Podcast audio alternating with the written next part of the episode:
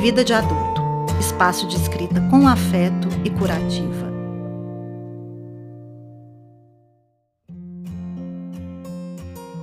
Eu sou Fabrícia Amu e escrevi o texto de hoje. Tudo sobre minha mãe. Minha mãe tem menos de 1,60m, mas parece maior que a vida.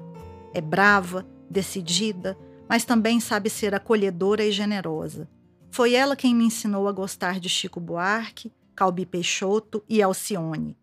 Foi graças a ela que aprendi a amar a poesia de João Cabral de Melo Neto e Vinícius de Moraes, que cresci ouvindo Nabucco, de Verdi, e sempre me emociono com as óperas.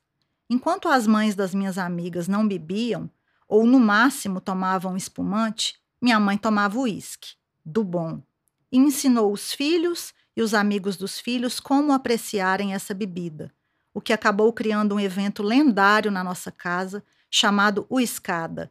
Todo 23 de dezembro, cada amigo levava uma garrafa e o final da festa só Deus é que sabia como seria.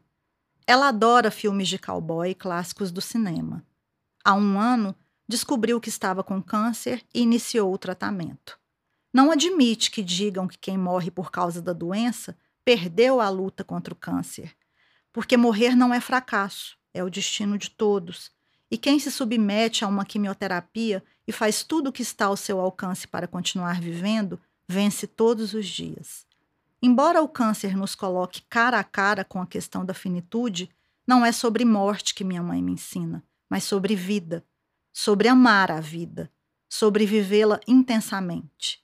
Às vezes, chego à casa dela chateada por alguma razão e a encontro maquiada, perfumada e bem vestida para ir à quimioterapia me dando uma lição silenciosa de autoestima, força e coragem. Então todos os meus problemas ficam minúsculos e eu a considero ainda mais gigante. Há dois meses, o médico disse que iria prescrever uma quimioterapia mais forte e advertiu que, dessa vez, ela ficaria careca.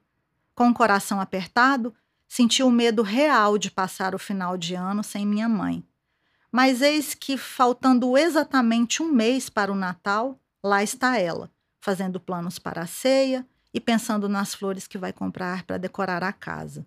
Tudo isso sem, incrivelmente, perder o cabelo. Quem disse que não existem milagres de Natal? Com a minha mãe, eles acontecem o tempo todo. Fique com a gente também no Instagram.